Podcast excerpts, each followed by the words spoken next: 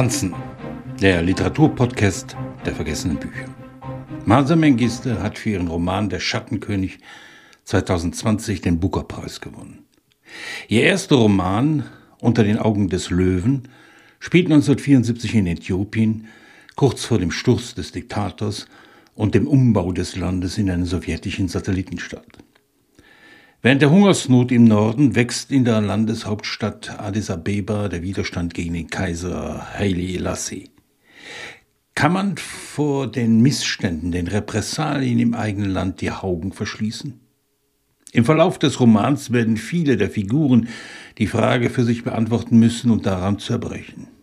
Wahlen werden manipuliert, Regimegegner verfolgt, die Leichen der Getöteten in den Straßen zur Schau gestellt.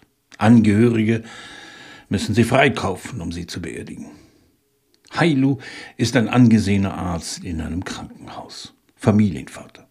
Er versucht sich aus allem herauszuhalten. Er hat zwei Söhne, David und Jonas. Der ältere ist ein Dozent für Philosophie. Der jüngere nimmt gegen den Willen des Vaters an Demonstrationen gegen das dahinsiechende Regime teil. Während Selassie gestürzt wird, der Krieg gegen Somalia das Land mit Gewalt und Unterdrückung überzieht, stirbt die Mutter. Ausgangssperren, Enteignungen, Zwangsentsendungen von Studenten aufs Land. Die neuen Machthaber sind nicht zimperlich, wenn es darum geht, ihr Regime abzusichern. Was also tun? Sich wie Hailu und Jonas mit den neuen Verhältnissen einigermaßen arrangieren?